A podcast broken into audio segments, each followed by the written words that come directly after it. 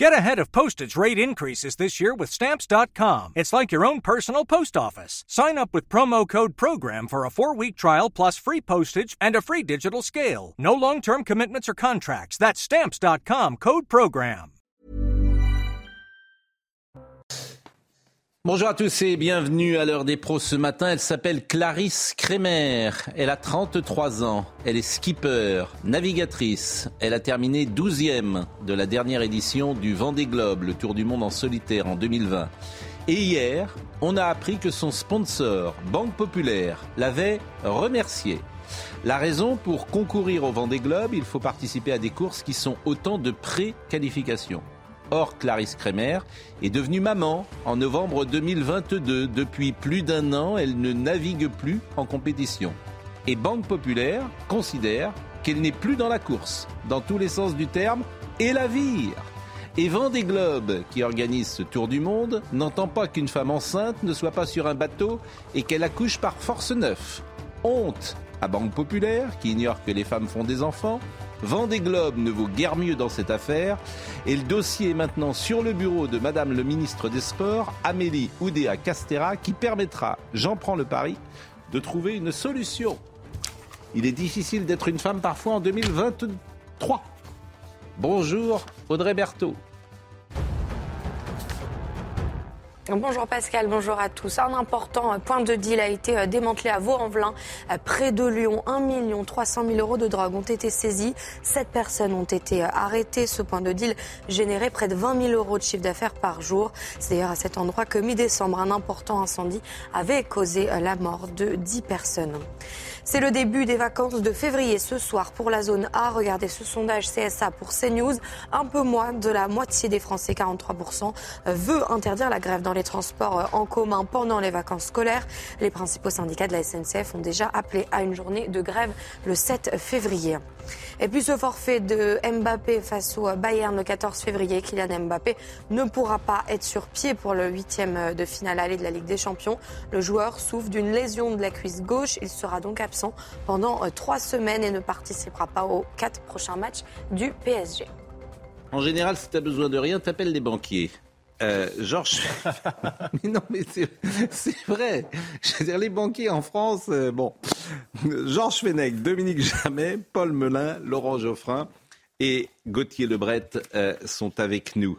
on parlera tout à l'heure de Clarisse Kremer, mais je voudrais qu'on commence évidemment par le décès de Siem. on imaginait le pire et le pire est arrivé. je voudrais qu'on écoute l'avocat de la famille. Si vous voulez, Siem, d'abord, elle voyait ce monsieur comme une nièce voit un oncle, comme une petite sœur voit un grand frère. Il y a un grand écart d'âge entre les deux. Et la relation qui euh, faisait le lien entre euh, Siem et, ce monsieur, c'est simplement qu'elle gardait les enfants de sa cousine très régulièrement. Sa cousine, qui est donc l'ex-femme de euh, cet individu. Le procureur de Nîmes, la procureure de Nîmes a également pris la parole. Il indiquait avoir tué la jeune femme dans le cadre d'une dispute liée à leur relation amoureuse, alors même qu'ils s'étaient retrouvés la nuit des faits en toute intimité. Il faisait ces déclarations pour elle, pour sa famille et pour sa conscience. Il indiquait le lieu où se trouvait le corps, à savoir un endroit isolé aux alentours de la Grand Combe. Et avant de vous donner la parole, écoutons euh, la procureure qui euh, rappelle le profil du mis en examen. Le mis en examen euh, est sorti de prison après avoir purgé intégralement la peine dans le cadre, premièrement, d'une détention en maison d'arrêt, puis d'aménagement de peine successifs et progressifs sous le contrôle d'un juge d'application des peines. Et il était particulièrement connu des services de police, comme euh, l'a rappelé Madame Jansac, qu'on écoute une dernière fois. Le mis en examen, âgé de 39 ans, est déjà connu des services de justice. Son casier judiciaire porte mention de cinq condamnations pour des faits d'atteinte aux biens et de huit condamnations pour des faits en lien avec la conduite de véhicules. Il porte en outre mention d'une condamnation pour des faits de vol avec armes pour lesquels il a été condamné le 2 avril 2015 par la Cour d'assises du Gard à 12 ans de réclusion criminelle, peine exécutée à compter du 21 septembre 2012. Il devait comparaître le 1er février 2023 dans le cadre d'un procès d'assises pour des faits de vol avec usage d'une arme. Il avait fait l'objet d'une détention provisoire d'une durée de trois ans, simultanément à la peine purgée de 12 années. Euh, il y a une ambiguïté, dans, on le soulignait hier, dans les propos de la procureure. Elle dit que la peine a été exécutée. C'est vrai. Mais avec euh, toutes les remises de peine, et à l'arrivée, cet homme a été condamné en 2015 à 12 ans. Comme il était en préventif depuis 2012, il avait déjà fait 3 ans. Mais il est sorti en 2017. Donc il a fait 5 ans sur les 12 ans. Première chose. Oui. Bon, première chose. Deuxième chose, il devait euh, comparaître euh, devant un tribunal d'assises, je crois, hier ou avant-hier. Et on apprend, ça m'étonne, qu'il comparaissait libre alors qu'il euh, il est multirécidiviste. Donc c'est toujours pareil, quand on a un fait divers en France, on s'aperçoit comment fonctionne la justice et on en est étonné. Vous êtes ancien juge d'instruction. Moi j'ai envie de vous dire, on, on, entend une réaction, une analyse clinique qui est faite par le procureur qui dit les choses telles qu'elles sont. Mais si nous, nous devons nous interroger sur ce que ne dit pas la justice, c'est effectivement les questions que vous posez. Comment se fait-il que dans notre système aujourd'hui de réduction de peine, on arrive à de telles largesses, puisque aujourd'hui, on fait bénéficier un condamné de six mois de réduction de peine par an. Vous voyez? Donc on en arrive effectivement, quand il y a 10 ans ou 12 ans, ça fait 5 ans de prison. Donc ça, c'est la première question que le procureur, évidemment, ça n'est pas lieu pour le procureur de l'aborder. Mais nous, nous avons une réflexion à porter sur notre système pénal. On peut se poser la question sur cette extrême euh, bienveillance à l'égard des, condamnés. Et puis, euh, on nous dit, effectivement, il est en liberté. Il a purgé sa peine. on a le droit de se poser la question d'un individu qui est noté comme dangereux. D'ailleurs, il y a des expertises mm. psychiatriques qui l'ont dit hein, antérieurement. Comment se fait-il alors qu'il doit comparaître à nouveau devant une cour d'assises Et tout le monde avait peur dans le village. Voilà, alors qu'on a, on a des hein. euh, comme toujours, les langues se délient. J'ai entendu des reportages, tout le monde avait peur de lui, sauf le juge d'instruction ou le juge d'application des peines, qui manifestement, lui, n'est pas au courant. Donc tout le monde l'évitait, mmh. avait peur de lui, etc. Et alors on se dit, mais... Et, et évidemment, les juges, le juge d'application des peines, tous ces juges-là, ils sont en dehors, pardonnez-moi de le dire comme ça, mais ils sont en dehors de toute sanction possible. plus, exactement, ils n'ont aucune responsabilité, nous sommes d'accord. C'est-à-dire que la personne qui, leur, euh, qui dit dehors, euh, un juge d'application des peines qui remet en liberté dans le cadre de la loi, il ne commet pas de faute disciplinaire. Ils n'ont aucune responsabilité. jamais une responsabilité. Il n'a pas de responsabilité professionnelle. Alors là aussi, on peut aussi élever le débat au niveau de la société. Est-ce qu'il est normal que la magistrature soit le dernier grand corps de l'État à ne pas avoir de responsabilité. Les chefs d'entreprise sont responsables, les avocats sont responsables, euh, les médecins sont responsables, et les, magistrats, pour l'instant, garantissons leur indépendance, surtout ne parlons pas de responsabilité. Et vous en pensez quoi? je, pense qu'il faut évoluer là-dessus. On a essayé de le faire. on a essayé de le faire. Mais ça voudrait dire quoi être responsable? Ça, ça prendrait quelle, être responsable de ses propres décisions. Oui, mais, mais ça voudrait Comment ça pourrait se mettre en place On ne peut pas reprocher puisque lui, il applique la loi, comme vous le dites très justement. il faudrait déjà modifier la loi. Oui, c'est ça. Le sens. Ah Et puis, vous pouvez avoir des erreurs d'appréciation. Pas la même chose. On peut avoir des, erreurs d'appréciation. Moi, j'avais participé à la commission d'enquête d'Outreau. On mm. avait fait un texte sur la responsabilité mm. euh, des juges. Malheureusement, il avait été retoqué par euh, le Conseil constitutionnel. Voilà. On a, on a d'une part un fait divers tragique, on n'y revenons pas, mais on a une démonstration de plus de ce qu'en France, un des défauts de plus de la justice, on a la démonstration, une fois de plus, d'une justice non pas de vitesse, mais à deux visages. Les juges, souvent, pour se défendre contre les critiques qu'on leur fait, disent Mais nous condamnons de plus en plus durement ce qui est vrai. Et ils condamnent de plus en plus durement parce qu'ils savent justement mm. qu'en aval, les peines seront de moins en moins exécutées. S'ils condamnaient à des peines réelles, on serait plus près de la vérité aussi. Et ce qui ne va pas, c'est le. Oh, il ne s'agit pas de remettre en question le principe des remises de peine à un député, à un député, un détenu qui se conduit bien, mais il s'agit que ce ne soit pas automatique. hier, très justement, dans le débat, euh, les époux Balkany ont un bracelet. Les époux Balkany ont un bracelet. Ils sont dangereux. Sans doute. Cet homme-là, hmm. donc qui avait 12 euh, ans de prison, sorti au bout de 5, qui, qui comparait en assise, qui comparait libre, il n'y a pas de bracelet. Oui, mais Il n'a pas de bracelet. Mais justement, mais les... Alors évidemment, on a le sentiment, euh, certains disent que... Alors que c'est impossible de le faire. hein. D'une certaine manière, parfois, on a le sentiment que la justice est très vigilante sur certains types euh, de délits et sur certains types de personnes, disons-le. Et puis en revanche, on a le sens. bah, c'est un exemple que je cite là. Non, mais c'est pas une impression, c'est, ça a été une politique pénale qui a été clairement affichée avec l'arrivée de la gauche au pouvoir dans les années 80. C'est-à-dire que la priorité, ça n'était plus la délinquance de voie publique, la voyoucratie, etc. dans les banlieues. La priorité, c'était la lutte contre la délinquance en col blanc et la corruption. Voilà. On a oublié de traiter euh, faut- une autre forme de- Mais il faut surtout, faut traiter mais les faut deux. surtout, faut surtout Ouais. combattre les deux. Mais Ouais, ce qui est pas combattre les deux. ben, c'est pas comparable. Ce qui est comparable, c'est le bracelet. Il y en a un qui l'a et l'autre qui l'a pas. Il y en a un qui les livres, fallait l'autre qui ne le compare euh, pas. à celui qui ne l'avait pas plutôt que l'enlever à celui qui l'avait. Oui, mais en fait, ce qu'on veut dire, c'est que c'est un état d'esprit. Voilà, c'est-à-dire qu'au fond, la justice, pour Mais certains, les- trouve des excuses Oui, à certains délinquants et pas à d'autres. Les remises de peine, ça existe. Euh, Corrigez-moi si je me trompe, dans tous les pays européens, il y a des Il faut les conserver. Mais, mais, mais sans doute. Mais On pas va dans dire, oui, dénaturer alors, mais là, la elles- sont trop Mais- importantes, moins, et donc mais il faut les réduire qui- un peu. Ce qui trouble l'opinion publique, ce qui trouble l'opinion publique, pas, ce qui hein, trouble les gens, c'est que les juges qui ont condamné cet homme Oui. à 12 ans de prison, ce qui n'est pas rien, ça paraît une peine plutôt sévère même, Oui. savaient parfaitement au moment où il le condamnait qu'il y avait toutes les chances qu'il fasse 5 ans. Bon, Oui, on va voir Pour tout, alors. Comment? Toutes les condamnations, c'est comme ça. Euh, Non, pas, le, pas, pas la perpétuité réelle, par exemple. Ah oui, ça c'est l'exception, justement. Oui, voilà. Pour le reste, les remises de peine. Il serait, de- il peine, il serait intéressant, il serait, il- oui, il serait intéressant et assez positif que lorsque quelqu'un est condamné à une peine, il pense plutôt qu'il va l'exécuter. Euh, on va voir la colère dans le village. La remise de peine. Non, je n'ai pas dit cela. réduire, alors, Je n'ai pas dit cela, j'ai dit le contraire. Vous Il, faut, il faut les réduire, donc. ça il faut que ce ne soit pas automatique. Ça ne l'est plus il faudrait peut-être, il faudrait automatique. peut-être, il faudrait peut-être, On a supprimé oui, l'automaticité. il faudrait peut-être une surveillance plus attentive. C'est pas automatique. Si, si le prisonnier fait des fautes, il, perd Hein ses, ses remises de peine. Oui. Eh ben oui. C'est pas automatique, donc. Je vous propose de voir un sujet sur la colère euh, euh, dans le village. Je fais pour ça. Disons que ce genre de cas devrait exister un petit peu moins. Voilà.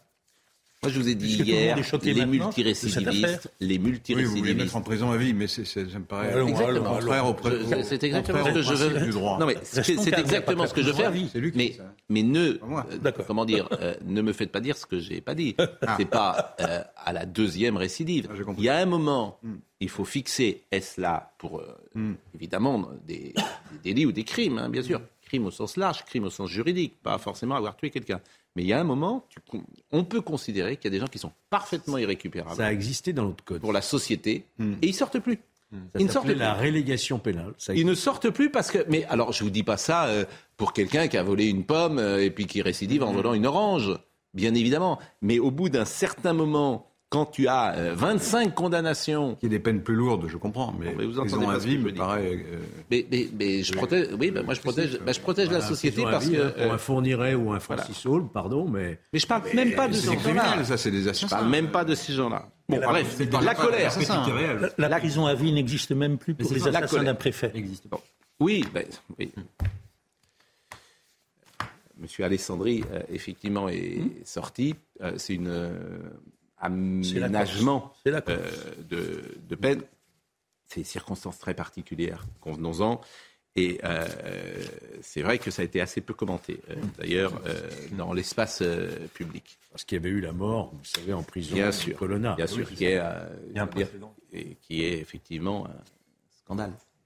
Euh, la manière dont M. Colonna a été tué en prison. Bien sûr. Donc, oui, c'est un véritable scandale. Euh, Sarah Fenzari euh, nous rapporte la colère dans ce petit village.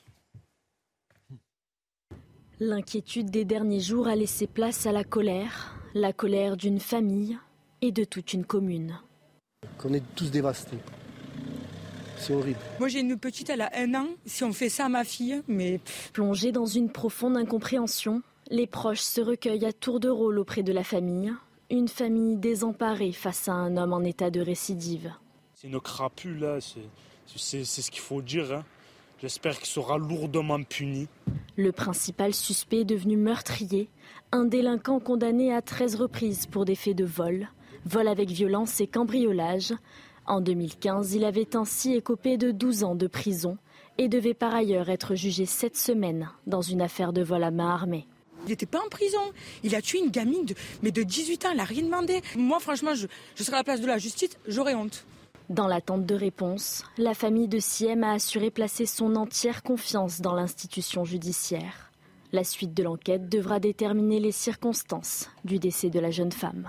Voilà ce qu'on pouvait dire euh, du décès de Siem et avoir une pensée, bien sûr, pour euh, ses parents, être euh, en compassion avec eux et, et toute sa famille. C'est un drame absolu.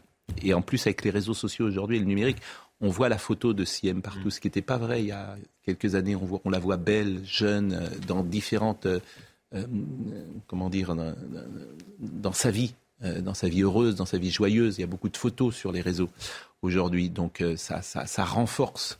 Je trouve, parce que ça s'incarne cette douleur et cette peine à Ça travers ce dans une visage. longue série, malheureusement. hein. Bien sûr. Et vous verrez que la semaine prochaine, déjà, il y a une autre jeune fille qui vient de disparaître. Mm. On l'a appris hier. C'est malheureusement des faits qui se répètent. C'est ça, le drame. Dans l'actualité également, Édouard Philippe hier, et euh, je vous propose de l'écouter parce que chacun a été frappé évidemment euh, par euh, son visage et puis également par l'émotion qu'on va entendre dans ses paroles, la manière dont il parle de lui avec beaucoup, je trouve, de, de classe, beaucoup de d'élégance, euh, beaucoup euh, également de, de maturité euh, peut-être. Édouard euh, Philippe, de recul plus exactement, Édouard Philippe parle de lui-même et de cette maladie qui est la sienne, l'alopécie. Qu'est-ce qui m'arrive? Expliquez-nous. Voilà, voilà ce qui m'arrive. Je- Vous avez perdu vos sourcils. J'ai perdu mes sourcils et je crois qu'ils ne reviendront plus. Et euh, ma barbe est devenue blanche et elle tombe un peu et mes cheveux tombent aussi. La moustache aussi. Oui, la moustache est partie. Je ne sais pas si elle reviendra, mais ça m'étonnerait. Je suis euh, atteint de ce que l'on appelle l'alopécie. Une alopécie, c'est quelque chose qui peut se déclencher euh, très jeune ou très vieux, que c'est une perte de la pilosité, que ça n'est ni douloureux, ni dangereux, ni contagieux, ni grave, que j'en souffre, j'en souffre à 52 ans. Bon, j'ai 52 ans, euh, voilà, perdre ses cheveux à 52 ans, bien, ça va, c'est pas un sujet. Il y a des gens qui sont frappés d'alopécie, ils ont 15 ans. Un adolescent, une adolescente frappée d'alopécie à 15 ans, c'est pas du tout la même histoire. C'est facile pour moi, j'ai de la chance. Pour elle ou pour lui, c'est une toute autre histoire, une toute autre façon de voir le regard porté par les autres sur soi-même. J'en sais rien quelle est la La, la cause, c'est quelque chose qui. J'en sais rien. Mais en tout cas, je voudrais vous, Vous dire ne ça. savez pas. Non, non, ben, je sais pas. Alors quand je lis Wikipédia ou quand je pose la question, vous avez vu un au médecin qui vous bien l'a sûr, dit. Ils m'ont dit ça peut être le stress. Bah, Peut-être que c'est le stress. Est-ce que j'ai une vie stressante? Oui, je vous le confirme. Bon, voilà. J'ai été Premier ministre. Vous imaginez si, après avoir été Premier ministre ou pendant euh, être Premier ministre, on vous disait euh, Ah, c'est marrant, vous avez l'air stressé. Évidemment que vous êtes stressé quand vous exercez des responsabilités. Et peut-être que ce serait arrivé, même si je n'avais pas été Premier ministre, et que j'étais- Absolument, et que mais- j'étais resté maire du Havre pendant trois ans, peut-être que ce serait arrivé. Il y a beaucoup de gens qui vivent des trucs beaucoup plus difficiles en France, mais beaucoup, beaucoup, beaucoup plus difficiles. Voilà, j'ai les sourcils qui sont tombés. Ok. Donc pour 2027, je suis en pleine forme. Vous ferez avec ou sans? Probablement sans, euh, et ça m'empêchera pas d'essayer de faire de mon mieux. Euh, ça m'empêche pas euh, d'être euh, euh, extrêmement ambitieux pour ma ville. Euh, ça m'empêche pas d'être extrêmement ambitieux pour mon pays. forcément troublant, hein, parce que son visage a, a changé, mais euh, il en parle vraiment avec beaucoup de, de dignité. Euh, Est-ce que euh, ça peut influer dans un sens ou dans un autre, d'ailleurs, sur une carrière politique? Lui pense que non. Après, Mais dans un sens ou dans un autre. Voilà, absolument. Euh, La manière dont il en parle là peut aussi in- influencer. Exactement, parce qu'il en parle avec beaucoup d'humanité et il pense euh, tout de suite aux enfants que ça peut toucher, filles ou garçons, à, à 15 ans. Après, il n'est pas dupe, Édouard Philippe, il sait que certains s'en servent politiquement, ses ennemis politiques, contre lui. Et il y a eu un article aussi euh, tout récemment, il y a répondu euh, hier euh, lors de cette interview euh, face à Bruce Toussaint. Donc je suis après, après je suis allé voir l'article. C'est un article du Monde. Ils font le portrait d'Édouard Philippe. Et en gros, euh, on voit bien qu'Édouard Philippe s'agace un peu de leurs questions sur sa maladie, sur cette alopécie. Et ils sous-entendent dans le monde que ça pourrait être un nouveau Georges Pompidou ou un nouveau François Mitterrand qui voudrait donc cacher sa maladie, une maladie plus grave aux Français. Donc vous voyez que c'est quand même très limite cette espèce de sous-entendu. Et il y a répondu euh, euh, très franchement euh, Édouard Philippe en disant qu'effectivement certains s'en servaient pour l'attaquer politiquement ou même des journalistes s'en servaient pour l'attaquer dans, dans leur papier. Donc effectivement ça peut aussi jouer en sa faveur parce qu'il en parle avec encore une fois beaucoup d'humanité. Après euh, politiquement au-delà de ça il fait une interview deux heures avant celle de la Première ministre. Alors il joue à domicile au Havre. On sait qu'Elisabeth Borne lui avait euh, demandé du soutien à un moment donné pour venir défendre cette réforme des retraites et on retrouve tout le sens politique d'Édouard Philippe qui l'a sans doute défendu avec plus de facilité qu'Elisabeth. Non, effectivement, je pense qu'il a beaucoup d'élégance et de dignité dans son témoignage.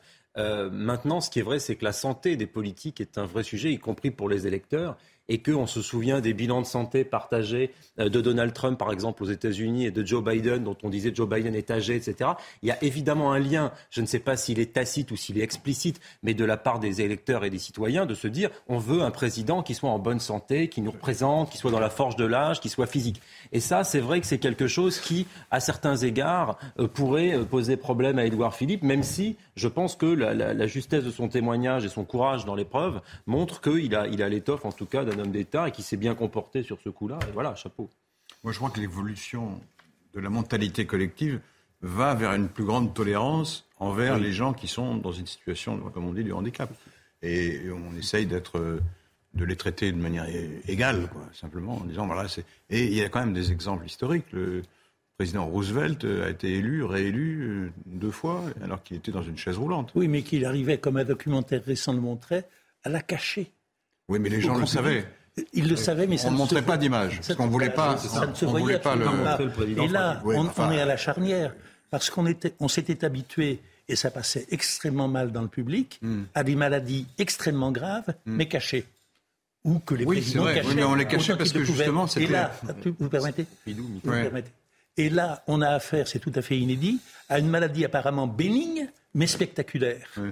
Et le test, il est pour, euh, Édouard, pour Édouard Philippe, mais il est aussi pour le public. Comment va-t-on réagir mmh. devant le changement de spectaculaire d'aspect du visage de ce monsieur? Est-ce que c'est un handicap physique? Non. Sur les électeurs Est-ce que c'est un handicap intellectuel? Non. non, non Est-ce qu'il y a un problème esthétique? Peut-être, mais vous savez, on s'y fait. On s'y fait, il a l'air de... Donc, je ne crois pas que ce soit un handicap politique. En tout cas... C'est une question qui est posée pour la première fois. Si on est pragmatique, c'est pas cette envergure un handicap. C'est une question qui est posée pour la première fois sous cette forme à l'électorat. On va voir ce que ça donne. En tout cas, il y a beaucoup de classe, vraiment, oui, dans son attitude et, et beaucoup d'élégance. Euh, avant de marquer une pause, je voudrais qu'on parle juste de Philippe Tesson. Parce que quand j'avais 18 ans, 19 ans, euh, il fait partie des journalistes qui me faisaient rêver, je ne sais pas si c'est le mot, mais en tout cas euh, que j'écoutais, parce que j'aime cette génération euh, de journalistes euh, extrêmement cultivés, capables de parler de tout, avec légèreté, drôlerie, dérision, une intelligence vraiment sans doute peu commune, et ce moule-là est peut-être cassé, Dominique Jamais. Il est mort, et je pensais, bien qu'il fût mon aîné de quelques années, que je n'aurais jamais à dire ces mots-là, tellement il était l'incarnation même de la vie. C'est quelqu'un qui est resté brillant jusqu'à son dernier jour, qui euh, a cessé ses activités, et pour cause de critique de théâtre au Figaro Magazine, il y a trois semaines, jusqu'à 93 ans et demi, il était encore en activité, et c'est quelqu'un dont le...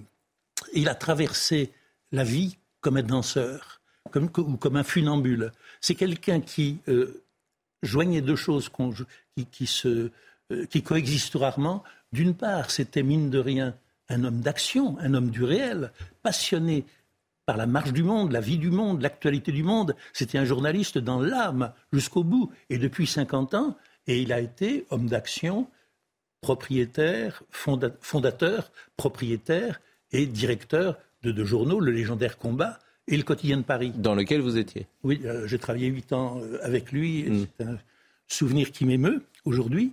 Et d'autre part, c'était un homme du rêve. Et la vie rêvée, la vie du théâtre, 12 000 pièces vues en 50 ans d'activité de, de, critique dramatique, la vie rêvée était pour lui aussi importante que la vie réelle et peut-être une compensation ou un complément à cette vie réelle. Et comment se passait une conférence de rédaction avec Philippe Tous, avec Philippe La Tesson? conférence de rédaction du quotidien de Paris était une légende dans la profession. La conférence de rédaction du quotidien de Paris, comme celle de beaucoup de, quotid de quotidiens, euh, ça se passait dans la matinée, un peu tard dans la matinée, vers 11 heures. C'était censé se terminer vers midi. Mais c'était un moment si festif, si agréable, si passionné, si drôle. La, le journal qu'on bâtissait au cours de la conférence de rédaction était un journal tout simplement sublime tous les jours. Malheureusement, la conférence de rédaction, elle se terminait à 2h30, 3h. Après ça, les gens allaient déjeuner. Et le rédacteur en chef technique avait beau multiplier les signes et des sons.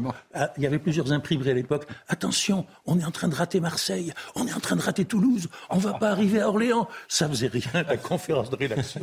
En fait, c'était une pièce de théâtre. Tesson était aussi un homme, du spect- un homme du spectacle et un homme de spectacle. Avec une grosse influence à l'époque, le quotidien de Paris avait une vraie influence, avec quand même euh, des gens qui ont fait euh, et carrière. euh, et, et Georges-Marc Benamou, et Claire Chazal. Et, Claire Chazal était à l'économie? Euh, Non, non, non, non. Ah bon? Je croyais que c'était à l'économie. Je- enfin, je, Euh, je- je peux- Zemmour était à la culture Éric Zemmour a débuté à la politique. Euh, euh, Jean-Marie Rouard. euh, Hmm. euh, non, euh, beaucoup de gens, beaucoup de gens sont, sont passés par là, bien sûr. Bon, bah écoutez, merci pour cet hommage. et on vous voyait chez Polac, tous oui. ensemble, Oui, oui. en Et, 81. et cela dit, et, euh, dernière chose, euh, Tesson a eu deux malheurs euh, par rapport à la presse. Hmm. Le premier, c'est de lancer un quotidien à l'époque où la presse papier commençait tout juste son déclin. Et la deuxième, c'est de s'adresser à l'intelligence des lecteurs. C'était un pari. Ah bah non, c'est ce qu'on fait tous les matins et ça marche. Et c'est pour ça que vous êtes là. Arrêtez. Je veux dire, vous incarnez. Vous êtes, vous êtes gonflé. Ah bon, c'est- c'est- c'est- Je veux dire, on, on est, tous les c'est matins. donc de- ici la réincarnation du quotidien de Paris. Bah, genre, en tout cas, j'aime cet esprit-là. Alors franchement, j'a- j'aime beaucoup cet esprit-là et, et cet esprit bretteur. C'est le capitaine de Tréville des Trois Mousquetaires, euh, notre ami euh, Tesson. C'était un euh, journaliste de combat. Exactement. La pause, on revient.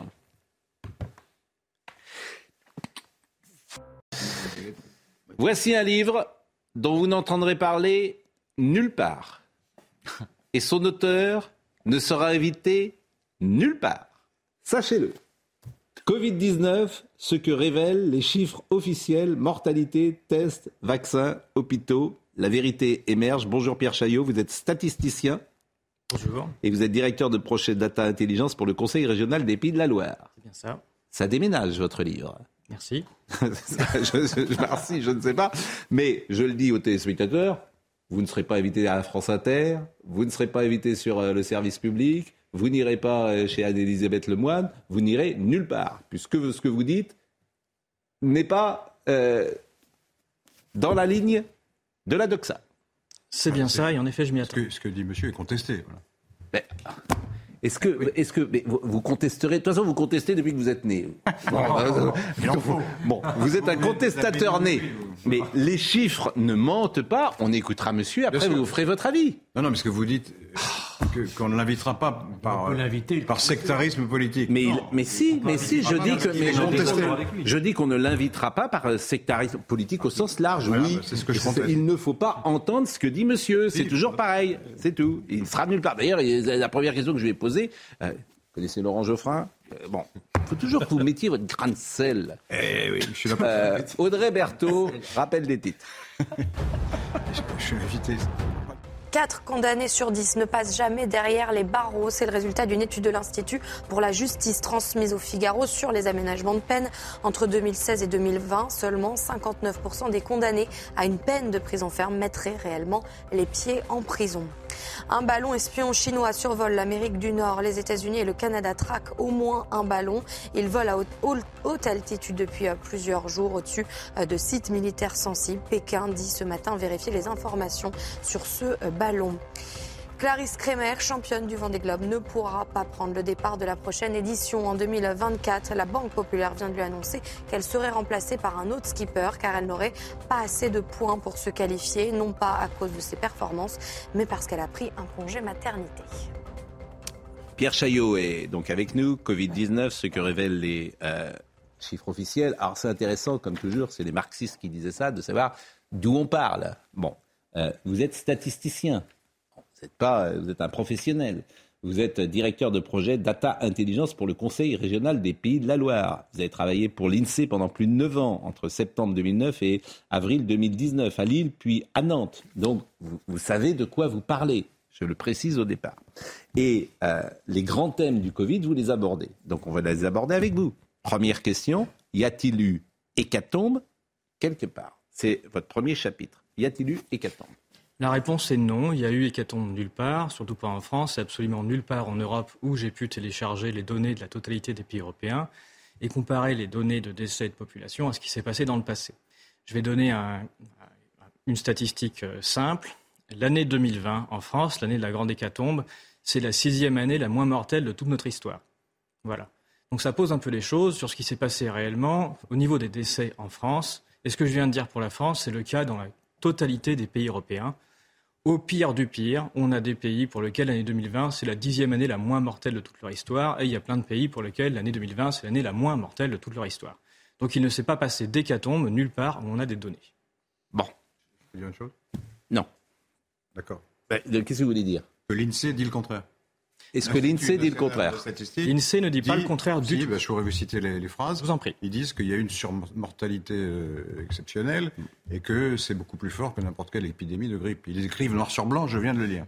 Ce qu'écrit l'INSEE, c'est qu'il y a eu plus de morts en 2020 que pendant l'année 2019. Ils n'ont Non, quand, ils, surmortalité. quand ils disent ça, ils disent 2020 par rapport à 2019 et ils font cette comparaison-là. Et oui, il y a eu plus de morts par rapport à 2019. Cela ne signifie pas que c'est une année d'énorme mortalité si on remonte sur un champ un peu plus loin.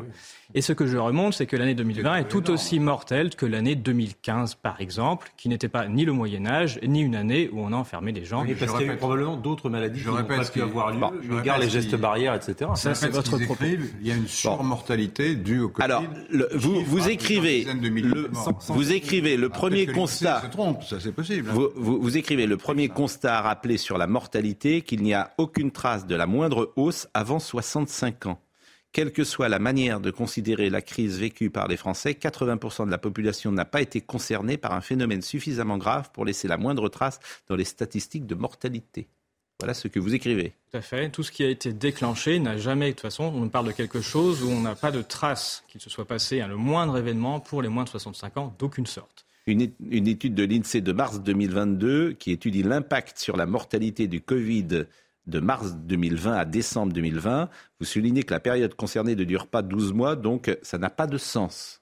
Oui, normalement, il faut savoir que la mortalité dans tous les pays, euh, dans tous les pays du- de l'hémisphère nord augmente en hiver. Il y a plus de décès, Mm. notamment chez les personnes âgées en hiver.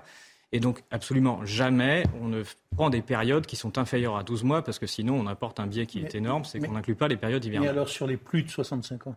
Sur les plus de 65 ans, il y a eu un peu plus de décès en 2020 que pendant l'année 2019, qui, je quoi- rappelle, est l'année la moins c'est mortelle quoi de un peu l'histoire. plus? Un peu plus, ben, il, faut prendre, il faut standardiser. Donc, c'est-à-dire qu'il faut prendre en compte. Si on fait en décès brut, on annonce plus 70 000, mais il faut savoir que le nombre de décès en France augmente tous les ans parce que la population vieillit. Mm. Et donc, il est normal de battre chaque année le record du nombre de décès, puisque Mm. quand 2020 arrive, on, on crie que c'est le record de décès. Le record précédent, c'est 2019. Le précédent, c'est 2018. Le présent, c'est 2017. Alors il y a eu plus de morts donc. Il y a eu plus de morts parce que la population vieillit. C'est le premier point. Mais il y a eu- mais il y a eu des morts. Il y a eu des morts. On estime qu'il y a deux facteurs. Il y a celui que vous indiquez, qui est exact, mais Il y a l'autre facteur qui est, qui est le Covid. Voilà, ils disent qu'il y a eu surmortalité. L'INSEE liée n'a pas la Covid. moindre donnée à sa disposition pour dire que c'est le ne Covid. dites pas qu'il Il n'existe pas. pas au sein de l'Institut de l'INSEE de données sur le Covid. Donc l'INSEE, lorsqu'il est- il ne peut pas écrire qu'il sait que les gens sont morts du Covid puisqu'il ne dispose pas de données. Lorsqu'ils font une étude dans ce sens-là, ils invitent quelqu'un d'autre qui vient du même. ministère de la Santé, qui, peut, qui complète leur étude, et ce sont à partir des données du ministère de la Santé qui sont Hmm. contestées dans ce livre. Bon, y a-t-il eu, euh, et c'est le deuxième chapitre, le grand thème, y a-t-il eu saturation hospitalière annoncée? L'INSEE et l'adresse publient des- les capacités des établissements de santé. En 20 ans, le nombre de lits d'hôpitaux en hospitalisation complète a diminué de 100 000. Diminué de 100 000, tout à fait, pendant que la population augmentait.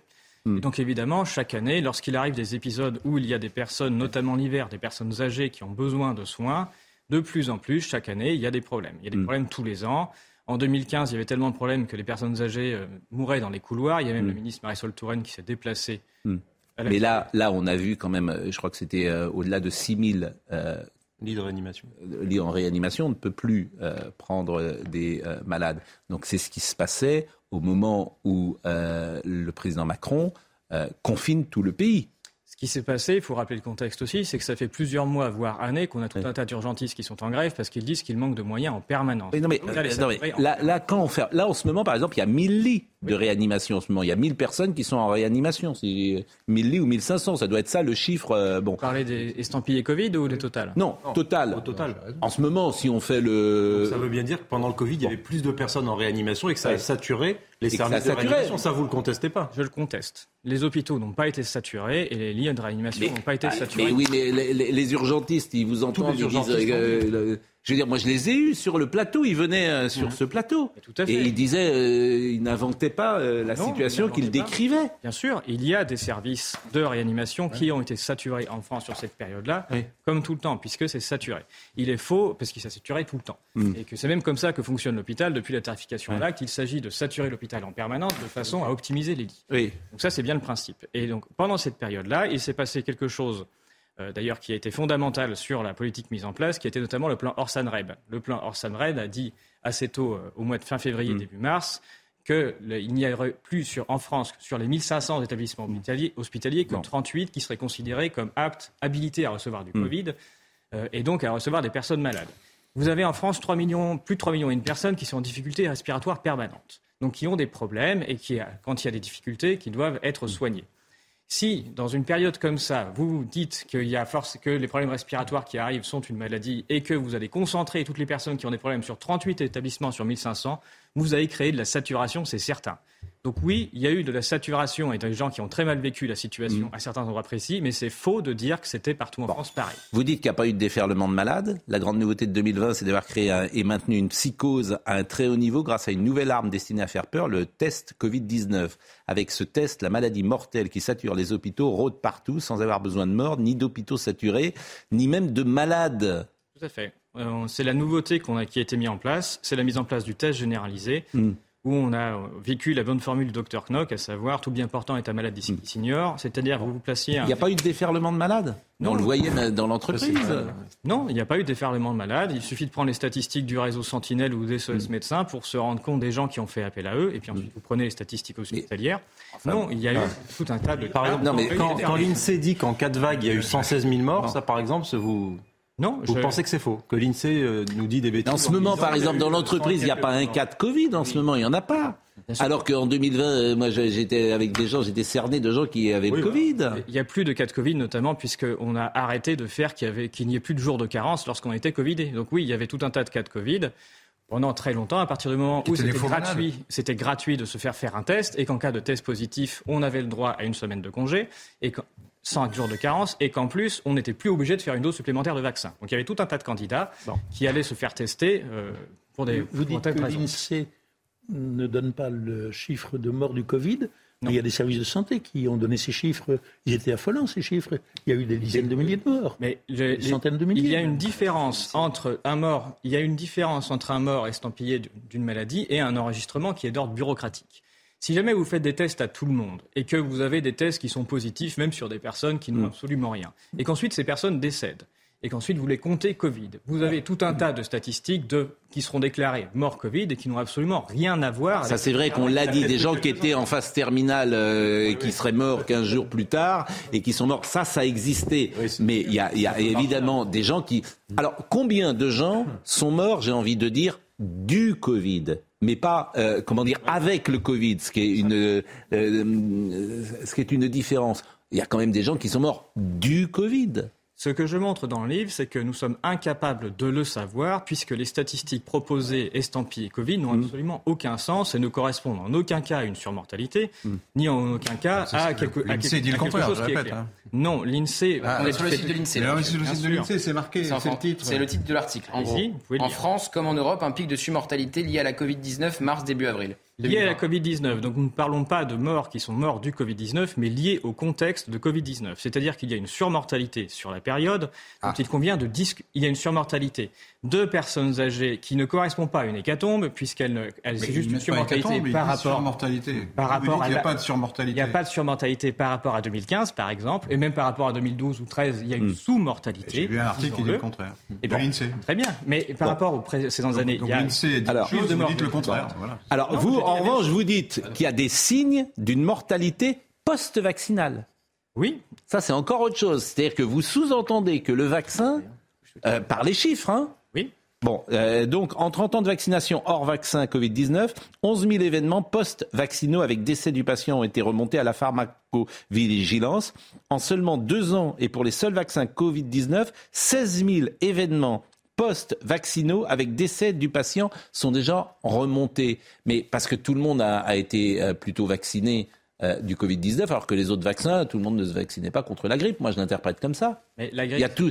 Ce qui m'intéresse, moi, dans le vaccin, c'est est-ce que les effets, est-ce qu'il y a plus d'effets secondaires avec le vaccin Covid-19 qu'avec le vaccin contre la grippe en pourcentage. Il y a plus d'effets secondaires remontés en pharmacovigilance, puisqu'il y a bien plus. En pourcentage, hein mais pas en valeur. Bien sûr. Alors après, il faudra voir. Les... On a facilement aujourd'hui le nombre de, de vaccins à Covid-19 qui ont été distribués, puisqu'il y a tout un tas de statistiques dessus. Mm. C'est plus compliqué d'avoir le nombre de vaccins distribués pour la grippe et les autres vaccins.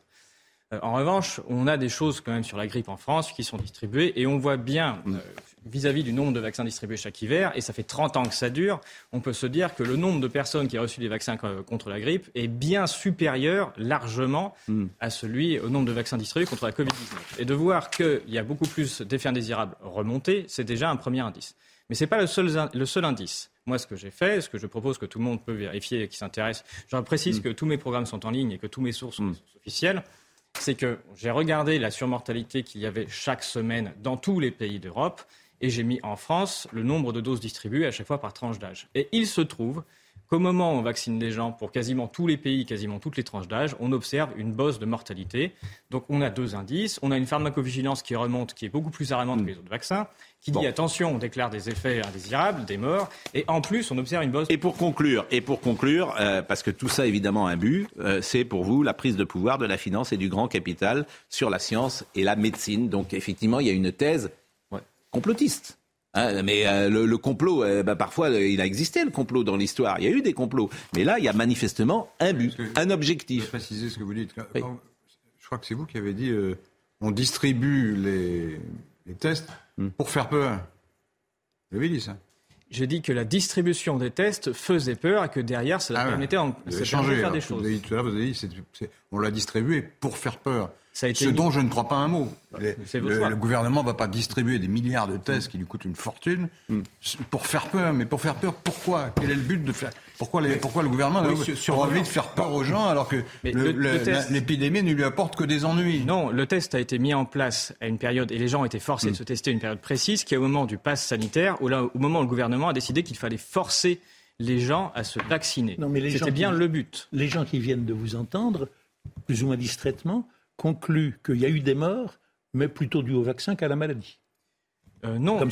Ah, c'est ce que les gens vont retenir. Je vais préciser. Un peu il n'y a, pas d'hécatombe en 2021 non plus, puisque je ne vois pas d'hécatombe nulle part à aucun moment. En revanche, il y a des traces statistiques de hausse de mortalité. Par exemple, il y a une trace statistique de hausse de mortalité des personnes âgées en mars 2020. Je détaille beaucoup dans mon livre. Pourquoi d'ailleurs et je ne mets pas en cause uniquement un virus qui se répandrait et qui tuerait des gens. Je parle de la stratégie qui a été mise en place, euh, du fait de ne pas soigner les gens, de les confiner, euh, et des choix qui ont été faits médicamenteux à l'époque, et qu'on arrive très bien à relier On à n'avait cette pas de, de on mortalité. n'avait pas de. Ça, c'est- ça, c'est la de première chose. Et la médicaments. deuxième, quand je parle de 2020 et il y des avait vaccins, l'hydroxychloroquine, je vois bien qu'il n'y a pas de de mortalité sur l'année, Bon, mais en il tout y a cas, des traces de mortalité. En tout cas, moi, je voulais vous donner la parole. La préface est de Laurent euh, Mut- euh, Muccelli, qui est directeur de recherche au CNRS, et la postface est de Laurent Toubiana, qui est épidémiologiste et chercheur à l'INSERM. Euh, et mm, j'ai l'habitude de donner euh, la parole aux uns aux autres, d'apporter euh, la contradiction. C'est vrai qu'en France, comme en Europe, un pic de surmortalité lié à la Covid-19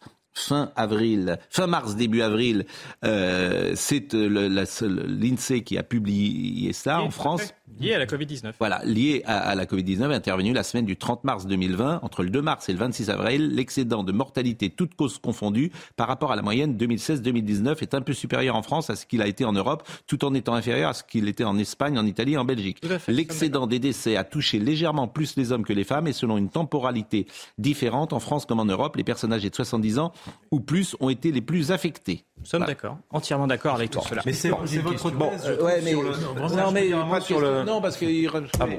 Non, mais d'après, d'après vous, les travaux que vous avez faits, est-ce que d'après vous, le confinement se justifiait, le confinement général? C'est ça la question. La réponse est non, se bien, aucunement. Là où il n'y a pas eu de confinement, il n'y a pas eu plus de. En fait, moi, ce qui me frappe pose dans la question. tous les pays du monde, c'est que tu fais tous les pays du monde, tu les prends tous. Tu vois toutes les politiques qu'ils ont fait et les chiffres sont globa- globalement les mêmes. Il y a trois États aux États-Unis qui n'ont rien fait. Rien fait. Notamment la Floride. On est d'accord. Les chiffres sont exactement les mêmes. Et ça montre la folie des hommes de vouloir aller contre ce qu'est la nature Et Prenons même la Norvège en. Europe. En Norvège, c'est le pays qui n'a absolument rien fait, c'est le pays qui a le moins de morts. Donc il faut se Le pays qui a- la, la Norvège n'a rien fait? La Norvège n'a absolument rien mis en place pendant toute l'année 2020 et il n'y a aucune hausse de surmortalité. Prenons nos voisins, les Allemands, ils ne confinent pas du tout en mars-avril oui, là 2020, aussi, il ne se passe rien. On lit des Au niveau de la mortalité, ce sont nos en- voisins. En Norvège, non mais ça c'est simple à vérifier. Oui, mais de tous les pays scandinaves, c'est la Suède, je crois, où il y a eu le plus de morts et ils n'ont pas confiné. Ils ont, ils ont donné des règles très strictes et il se trouve qu'il y a un rapport d'enquête Ah parlementaire en Suède qui montre que les personnes âgées ont été abandonnées dans les EHPAD et que la surmortalité qui est due en Suède, c'est de l'abandon des personnes âgées en EHPAD. Écoutez, exactement moi, je viens comme de lire euh, un Bon, mais la. Norvège, la Norvège a rien fait. Mais pourquoi on va pas faire un sujet en Norvège? C'est intéressant. La Norvège n'a rien fait Non, du tout. pas en 2020. Et il n'y a pas de mortalité, il n'y a pas de Il n'y a, surmortalité? il y a absolument aucune mortalité sur Mars. Bon, mais l'Angleterre, par exemple, qui avait tenté et comme euh, de, de, de, de ne rien faire, ils ont été rattrapés Revenir par la réalité. Comment vous expliquez ça? Eh bien, ils, ils ont été rattrapés. Ils ont mis en pris, ils ont pris des décisions du coup sous une certaine pression Oui. populaire et médiatique. Et à partir du ils prennent des décisions, il se passe des choses. Il se trouve que l'Angleterre, qui finalement prend les mêmes décisions Ah, nous, a aussi des morts dans le même ordre. Bon, bah, écoutez, euh, je voulais vous donner euh, la parole. Euh, je pensais pas que vous ferez toute cette deuxième chiffre, il y a partie. une statistique, Oui. mon ami. euh, Oui, c'est non, c'est Florian Tardif qui a suivi les questions de Covid pour euh, CNews qui m'a envoyé ça. C'est un graphique de l'INSEE où on voit la courbe de surmortalité parce que vous avez commencé par dire que 2020 était l'une des années les moins mortelles de notre histoire. Regardez, regardez, je sais pas si on le voit, non, on le voit pas du tout à l'antenne. pas de la surmortalité. Vous pouvez lire le titre, s'il vous plaît? Nombre de décès. Nombre de décès. Il ne s'agit pas de surmortalité, mais de nombre de décès. Et comme je l'ai dit, le nombre de Oui, mais décès. la courbe, la courbe est la exponentielle. De la taille de la population et de l'âge des gens. Le nombre de décès va augmenter. Oui, mais vous regardez la courbe. Regardez la courbe. L'INED prévoyait déjà en 2030 qu'il y aura 800 000 décès par la an. Et il prévoyait pour ça pour 2030. C'est exactement. Bon, on voit rien, euh, donc, euh, donc on voit rien. Bon, écoutez, euh, La voilà. courbe monte en flèche un peu. Bien sûr, mais ce sont les personnes âgées. Elle va continuer de monter Bon. jusqu'en 2030. Par pas de qu'il n'y a pas de mort, il n'y a que des personnes âgées. donc il y a eu des morts. Moi je renvoie à Pierre Chaillot. Euh, D'abord, je vous remercie. Vous êtes venu de Nantes spécialement et vous repartez là parce qu'il n'y a pas de grève encore. Vous êtes venu par le chemin de fer. Et euh, je vous remercie beaucoup. Et dans une seconde, on va recevoir. C'est ce que tous les bénéfices sont à- pour l'association Eau et Mon Cycle que vous avez reçu sur ce plateau. Eh bien, écoutez, euh, c'est parfait. On va recevoir Patrick Chenet, qui a écrit un bouquin formidable. Ah oui, lettre d'excuses. Alors, je sais pas, vous avez envie de vous excuser euh, dans la vie? Non, c'est pas Non. non. À Geoffroy Lejeune. Eh ben, à Geoffroy Lejeune, par exemple. Et ben, Patrick Chenet, lui, il, a- il excuse tout le monde. On a Mais parlé- on a on va le après. recevoir. On a parlé hors micro, ça va. Bon, c'est un bouquin formidable euh, qui euh, rapporte une, des gens qui, qui sont des gens euh, de, de, euh, mythiques, en tout cas qui appartiennent comme ça à un passé euh, prestigieux. Euh, Marcel Dalliot, Elvire Popisco, Marcel Aimé, euh, François Perrier, Delphine Seyrig. Bon.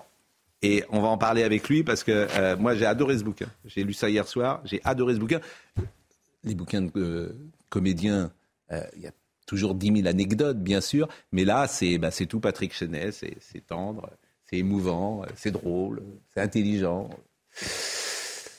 un peu, un peu comme d'autres. Euh, la pause et nous revenons. Merci, hein, vraiment, merci beaucoup. Merci, je vous regardais bien sûr, Laurent Geoffrin, je pensais. Vous parlez à l'intelligence, vous avez vous bien fait. ben, c'est pour ça que je regardais. La pause, à tout de suite. Lettre d'excuse. Voilà euh, un, un titre étonnant. Euh, Pourquoi euh, avez-vous envie de vous excuser? Bonjour Patrick Chédid. Bonjour. On va en parler dans une seconde, mais Audrey Berthaud nous rappelle les titres du jeu. Antibes, un appart-hôtel a été réquisitionné pour loger des mineurs isolés. Les centres d'accueil sont totalement saturés dans le département et pour cause, depuis plusieurs semaines, de nombreux euh, migrants mineurs franchissent la frontière franco-italienne à Menton. Le préfet des Alpes-Maritimes a donc signé un arrêté pour les héberger en urgence pendant un mois. Un Français sur sept ne se sent pas en sécurité là où il vit. C'est le résultat d'un sondage CSA pour CNews. À noter que ce sont les plus jeunes qui disent se sentir le moins en sécurité sur leur lieu de vie. Les 18-24 ans sont en effet 30% à exprimer cette crainte. Enfin, au Panama, la voiture du pape François sera le gros lot d'une tombola. C'est la voiture que le pape avait utilisée lors de sa visite en 2019. L'église catholique du Panama, du Panama espère vendre 100, millions, 100 000 billets de loterie pour récolter 1 million de dollars. Ils seront destinés à des œuvres caritatives. Tout fout le camp. Si maintenant la voiture du pape sert de tombola, ça c'est plus, ça c'est plus. Mais il y a un Franchement. chiffre qui m'a frappé. Là. Oui. Je suis me suis pas trompé, 86% des gens disent qu'ils sont en sécurité Qui se sentent en sécurité près Se sentent en sécurité Revenez, euh, revenez avec nous. Redites ça parce que Monsieur Un Geoffrin. Français sur sept ne se sent pas en sécurité là où il Ah oui, vit. d'accord, c'est à l'envers. Mais 86% se, Se sentent en sécurité, oui, pardon. Là où ils vivent. Oui. Oui, oui. Parce que je sais. Mais qu'est-ce que vous voulez dire? Ben, c'est pas la tonalité que j'entends euh, dans certains journaux ou même sur certaines chaînes. Qu'est-ce que vous voulez dire? Ben, que la plupart des gens se sentent en sécurité. Hmm. Alors qu'on m'explique que la société est ensauvagée, machin, etc. Donc c'est, contre-intuitif. Qu'est-ce que vous voulez dire? Je veux dire que vous exagérez tout le temps. Ah, les affaires voilà. voilà ce que vous voulez dire. Évidemment. Voilà. Ça, on peut rien vous cacher. Vous voulez dire, Vous avez- voulez dire ça. Vous avez une esprit de déduction très fort. Et vous parlez tout le temps, en fait. Oh là là là là. L'explosion de la délinquance. Franchement, vous, vous- vous- vous- le chiffre Euh, publié par, par cette euh, chaîne de télévision. Vous savez que depuis qu'il est monté sur scène, on ne le tient plus. C'est un cabot. Un peu. euh, Hein, vous trouvez Ah, ah ouais, ah ben, c'est un cabot. Alors il est monté sur scène et maintenant, ça y est. Oui, bah oui, c'est Vous faites diversion, là. Par rapport à ce Bon. chiffre qui vous Alors. gêne. Euh, D'abord, sur le principe, pourquoi vous excusez euh, auprès de, de tout le monde? C'est un artifice ou c'est vraiment euh, sincère? Non, il y a un peu, un peu des deux. J'ai- matière à m'excuser, ça c'est sûr, comme nous tous. Hein. Pas plus ni moins que nous tous, que vous, que on s'excuse. On a toujours un moment où on a failli, on a par indifférence, par pas, égoïsme, par inattention, on a blessé les gens, on, les a mis un peu, ils sont restés sur le, le bas-côté peut-être à, cause de nous sans qu'on le veuille forcément. Donc il y a matière à s'excuser. Et puis aussi, euh, les, excuses, c'est une façon de. On peut jouer avec les excuses. Hein. Je sais pas, on présente des excuses, on accepte des excuses. Il y a des bonnes excuses qui sont pas forcément des bonnes. euh, on exige des excuses. Enfin bon, euh, les excuses, on peut. Et puis c'est aussi un préalable, c'est-à-dire on peut, on peut dire je m'excuse, mais tu commences à m'emmerder. Je suis désolé, mais euh, je suis pas d'accord du tout avec ce que tu dis. Je te demande pardon, mais maintenant ça, ça va quoi. Donc si vous voulez, le, le- le principe de la, la lettre d'excuse ou des excuses, euh, voilà, on peut, on peut jouer avec. C'est- c'est simplement ça. de- Alors pour donner le ton, euh, lettre d'excuse à la belle Hélène, lettre d'excuse à la luxure, lettre d'excuse à ma carrière, lettre d'excuse à l'île de Ré. Alors bon, moi je vais commencer. Ah, et un truc que vous avez fait, c'est horrible, c'est à votre fille. Oh, comment vous avez pu faire ça? À ma fille? Oui, à votre fille. Euh, Et d'ailleurs, ça lettre d'excuse à ma fille. Vous êtes, euh, euh, vous jouez euh, à l'île de Ré, quoi. Vous êtes allé plus exactement à une représentation à Oui, l'île de, de- Ré. de- et, d'amis, et- oui. et en fait, votre fille, qui est- elle doit aller à une soirée. Vous devez l'emmener à une soirée. Qu'est-ce que vous Oui, faites c'est que- horrible ce que vous faites. Je n'arrive même pas. Oui, à mais alors justement, c'est- là, pas- vous avez raison. Je trouve que c'est quasiment le plus horrible de tout le. De Vous tout le- croyez Ah oui. Oui, oui, je je me suis pas rendu compte tout à fait, mais maintenant, que- puisque vous le prenez comme ça, je vais vous expliquer. Non, en fait, euh, ma fille avait, euh, il y avait une fête euh, avec son petit ami, mais sa meilleure amie, une petite blonde, avait des vues sur ce petit ami, donc il y avait grand danger.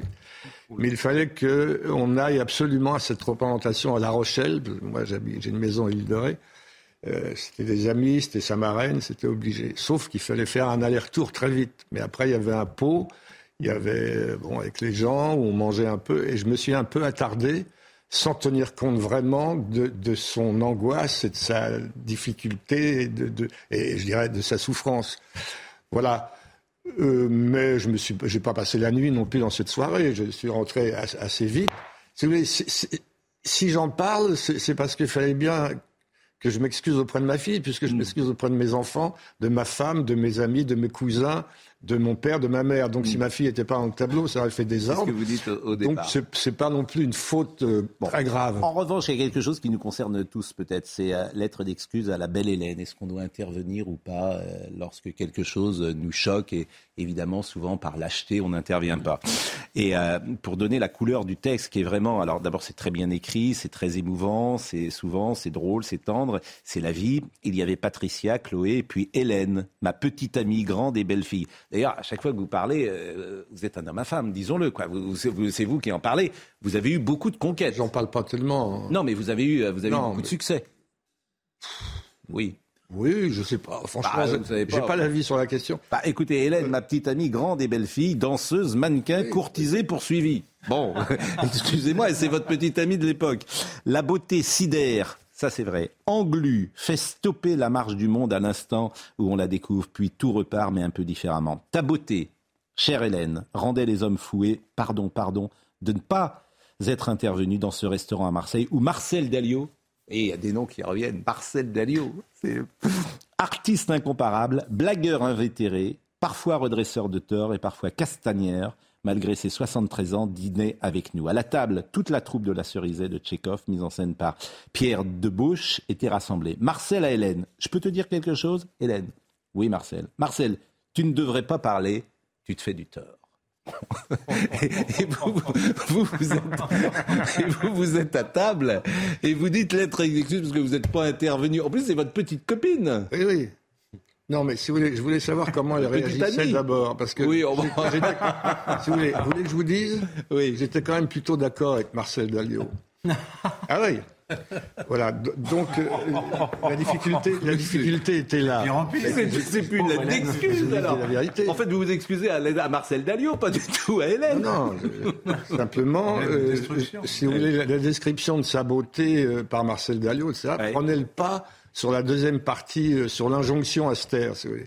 Hmm. Donc, euh, intervenir ou pas, est-ce que intervenir n'aurait pas accentué le, accélérer le problème euh, Enfin, la difficulté, effectivement, c'était euh, tais-toi, tu dis des conneries, quoi. Oui, bah, j'ai bien compris, j'ai bien compris. Alors, il y a beaucoup, de, il y a- honnêtement, il y a beaucoup de sous-textes hein, dans votre bouquin. hein. Oui. Euh, lettre d'excuse à Josiane. Josiane, bon, Non, mais vous- Josiane, c'est votre épouse. Oui. Bon, Josiane ne m'a jamais demandé de m'excuser, elle aurait pu. Aurait-elle dû? Point d'interrogation. Josiane me trouve des excuses. Mais Bon. vous arrêtez de commenter à chaque fois par des. Mais parce que, euh, parce que à chaque fois qu'il lui dit hein, un mot, il fait. Franchement, c'est, vous êtes un homme d'un autre temps, vous, hein, parce que, euh, euh, bon, Josiane ne me fait pas de reproches. Qu'est-ce que vous en savez? Josiane m'accepte. Josiane passe outre. Josiane ne pleure pas, ne crie pas, ne hurle pas. Josiane en accepte l'augure. Là, je pense à la jeune génération qui va vous lire. Josiane pense que ce que je suis est plus important que ce que je fais. Josiane a du caractère, un beau caractère. Josiane est forte, très forte. Josiane m'aime. PS, j'aime Josiane. Euh, souvent, j'ai cité ici euh, une phrase que j'avais lue euh, quelque part. Quand on dit j'aime le poulet, c'est pas toujours bon pour le poulet. Et vous voyez, j'aime Josiane, mais C'est un raccourci. oui, non, mais c'est- elle n'est pas de moi à la fin. Mais quand je lis ça, là, il y a du sous-texte. Je me dis, c'est une sainte, Josiane. Mais non. C'est une femme que, que j'aime et qui m'aime. Et, et c'est un parcours de 40 ou 45 années de vie commune, avec des sorties de route, oui. Bon, voilà, ça s'arrête là. Le reste, c'est un peu pudique, c'est à fleur, je ne dis pas les choses. Non, je, voilà, on peut deviner, ça s'arrête là.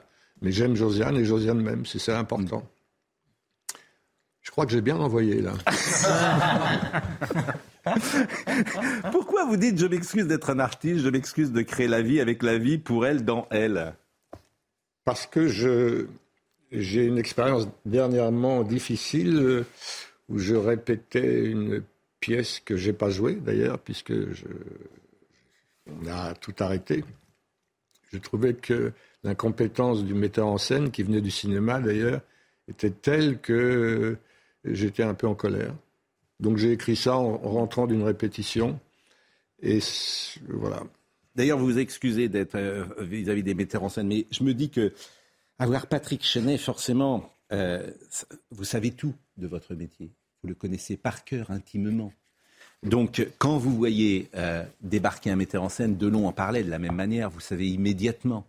Et ça peut vous agacer s'il n'est pas à la hauteur de ce que vous aimeriez qu'il soit. Je m'excuse de leur avoir peut-être trop montré que, contrairement à eux, moi j'y arrivais. Ça les a encore davantage isolés dans leur impasse et incapables de faire demi-tour au pied du mur, de voir ailleurs une porte de sortie, une issue de secours, puis euh, plus qu'aller dans le mur. Ils se sont écrasés contre le mur. Avoir le statut de metteur en scène ne suffit pas pour être un créateur, etc. etc. Mais est-ce que vous convenez que euh, vous mettre en scène, avec tout le passé que vous avez, pour un jeune metteur en scène, il peut être tout simplement terrifié Non, d'abord, c'est, un, on va dire, un, moment d'humeur, un billet d'humeur. euh, l'humeur du lundi, pas forcément celle du mardi. Donc, euh, euh, non, je, crois que la fonction de metteur en scène est très, imp- très importante. hein. C'est une invention, c'est une notion moderne. La mise en scène souvent veut prendre le pouvoir pour s'affirmer comme mise en scène. Dans un certain type de théâtre, c'est bien parce qu'on revisite les, textes de façon différente, on les met. Euh, en ce qui me concerne, je suis plutôt un, comme un, acteur qui joue des personnages dans une proximité, dans un réalisme, dans tout ça. Et il faut m'accompagner au mieux dans ce que je suis, qu'il y ait une, espèce de collaboration entre le metteur en scène et moi, et qu'on soit plus ou moins d'accord. On peut avoir des divergences et en discuter. Quand l'obscurantisme est trop grand de l'autre côté, euh, il y a un moment, je dis stop, on n'a qu'une vie, hein. on n'est pas obligé non plus de souffrir euh, tout le temps. Bon, on n'a pas. euh, on- D'ailleurs, la retraite, ça se passe comment les retraites des comédiens Vous vous cotisez Je vous savais avez- qu'on allait petit à petit non mais, dériver vers... non mais ça m'intéresse parce que bon, bon, est-ce qu'il y a des retraites? Est-ce que Oui, oui, oui. Ben, les retraites à partir de 65 ans. oui. Et donc euh, on fait valoir. Mais alors vous cotisez parce que c'est Ben, je cotise toute très- ma vie. Ouais, toute ma vie, j'ai cotisé. C'est un métier très. C'est une caisse. C'est une caisse autonome. euh Je sais pas. je Ah oui J'en sais rien. Je, je sais que je, je touche une, une bonne retraite. Et. D'autres questions? Non, non, mais euh, c'est intéressant. On va faire juste euh, un petit insert parce qu'il y a deux ou trois encore lettres d'excuses. Euh, sur le principe, euh, vous avez peut-être les uns et les autres, si vous deviez. faut- il faut de l'humilité pour s'excuser, c'est toujours courageux. Enfin, il est parfois difficile de s'excuser, je trouve, c'est une preuve de sagesse. Donc, euh, c'est intéressant en faire tout un recueil. C'est intéressant. en fait. Non, oui, mais- en même on temps. est au confessionnal. On, on- là, c'est- un bilan de votre vie, en réalité. Qui n'est vous, pas fini. Vous demandez un peu pardon. vous demandez un peu pardon. Oui, c'est. Bon. Bon. Mais c'est un jeu aussi. Vous hein. quoi, la rédemption Euh, Non, non, pas encore. Ça va venir. Bon, euh, On va vers une société où ce sera obligatoire. Quoi donc d'excuse. Ah. tout devient. Vous savez, chaque mot, est- c'est un petit théâtre que nous avons, et euh, euh, on n'est jamais euh, surpris ou déçu des interventions. Pour Dominique Jeannette, tout devient politique. C'est-à-dire qu'il faudra se mettre au milieu, euh, euh, dans un procès stalinien, et dire oui, j'ai fauté. Et... C'est ça que vous voulez dire. Sandrine Rousseau, Alice Coffin prendront le pouvoir et ce sera Oui. terrible. Mais ça n'a pas l'air de vous faire plaisir. Voilà, ce sera terrible. Comment? Terrible. Ce sera, terrible. Bon, euh, on reviendra parce qu'il y a une ou deux lettres également que je voulais euh, euh, citer. Et c'est vrai qu'on vous a reçu plusieurs fois euh, ici et vous avez parlé euh, euh, avec beaucoup euh, d'émotion à chaque fois du décès de votre fils, qui ouvre d'ailleurs euh, lettre d'excuse à Ferdinand, qui ouvre le livre. Euh, mais avant cela, euh, on va parler la semaine prochaine de la rue Erlanger. Et si vous vous souvenez, il y a eu ce terrible incident. Et, Incendie. Incendie. Un- Incident, j'ai dit, pardonnez-moi, incendie. Et euh, Noémie Schulz a rencontré euh, des, des victimes euh, de cet incendie. C'est l'ouverture euh, lundi du procès de la rue Erlanger qui avait fait 10 morts et 90 blessés il y a 4 ans, presque jour pour jour. C'était le 5 février 2019. Et une habitante de l'immeuble, euh, Madame Boularès, est jugée par la cour d'assises de Paris à partir de lundi. C'est l'incendiaire présumé qui souffrait de troubles psychiatriques et avait été plusieurs fois interné. Et le procès devrait durer euh, trois semaines. Je vous propose de voir, on en parlera d'ailleurs assez longuement euh, lundi avec Noémie Schulz, parce qu'elle elle a rencontré beaucoup de témoins et beaucoup de victimes de cet incendie. Et je voulais euh, vous montrer euh, ce matin euh, le sujet qu'elle a réalisé. Claire a quitté Paris. Elle ne pouvait plus vivre à un étage élevé. Elle a choisi cet appartement à Orléans, près de sa famille, dans un immeuble moderne, et elle se tient prête en cas de nouvel incendie. Je peux évacuer de ma chambre, du salon et ici, j'ai ma corde. Ça, en cas de besoin, je l'utilise. Si Claire envisage le pire, c'est parce que le 5 février 2019, elle a passé deux heures pieds nus sur son balcon du huitième étage à attendre les pompiers. J'entends mes voisins hurler, j'entends euh, des cris, euh, des cris euh, que j'ai jamais entendus toute ma vie, des hurlements de quelqu'un qui, quelqu'un qui souffre, quelqu'un qui, qui se fait, qui, qui- qui se fait attraper par le feu et qui est en train de mourir, euh, brûlé vif. J'entends, je sens des odeurs aussi, pas des odeurs que de plastique ou quoi. Je sens des odeurs, enfin des odeurs quoi. On est désespéré parce que quand on sait ce qui se passe en dessous et quand on voit ce qui se passe en dessous, que mes voisins du dessous, bah, certains euh, se sautent ou bah, on se dit que nous, aux étages plus élevés, on va pas y arriver quoi. Donc bah, je prends un moment pour parler à ma grand-mère, pour parler à ma maman. J'ai dit au revoir à toute ma famille, à tous mes amis, dans ma tête. Ouais. Adèle, une voisine, s'est elle aussi réfugiée sur son balcon du huitième étage pour échapper aux flammes. Paniquée, elle hésite à monter sur le toit. Elle appelle sa mère. Pendant une heure, Adèle, Pascal et un pompier vont se parler au téléphone. Faut, bah, faut que je monte. Et le pompier lui a demandé de ne pas monter, de rester à terre. Et je lui disais, mais s'il faut monter. Donc j'expliquais la physionomie des lieux, qu'elle est au dernier étage.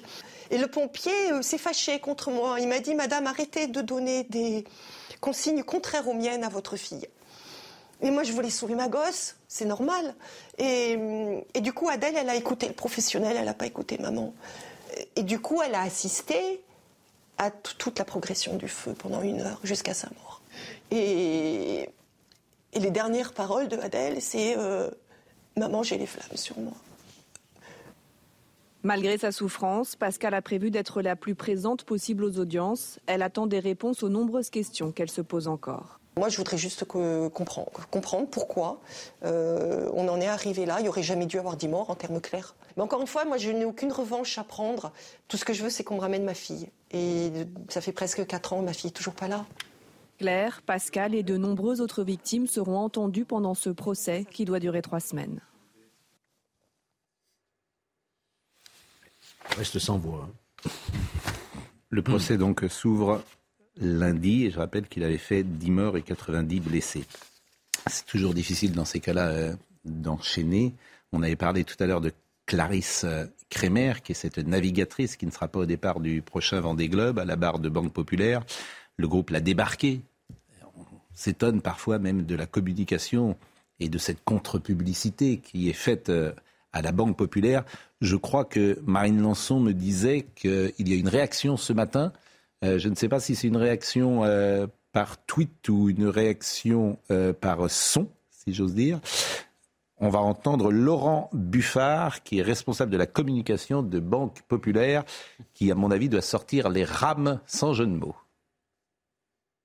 Nous sommes aujourd'hui très tristes. Au lendemain du Vendée Globe 2021, nous avons renouvelé notre confiance à Clarisse Kremer pour un nouveau tour du monde en 2024, en connaissant son projet de maternité. Ça fait quatre ans que Clarisse porte nos couleurs, quatre ans qui lui ont permis de faire un tour du monde. Ensemble, on a vécu une aventure incroyable. Il était clair pour nous que Clarisse participe à nouveau au Vendée Globe 2024. Mais en octobre 2021, le Vendée Globe a publié son règlement. Un règlement inédit dans lequel les skippers doivent participer à un certain nombre de courses pour marquer des points de qualification, même s'ils ont participé à l'édition précédente. Ce n'était pas le cas auparavant.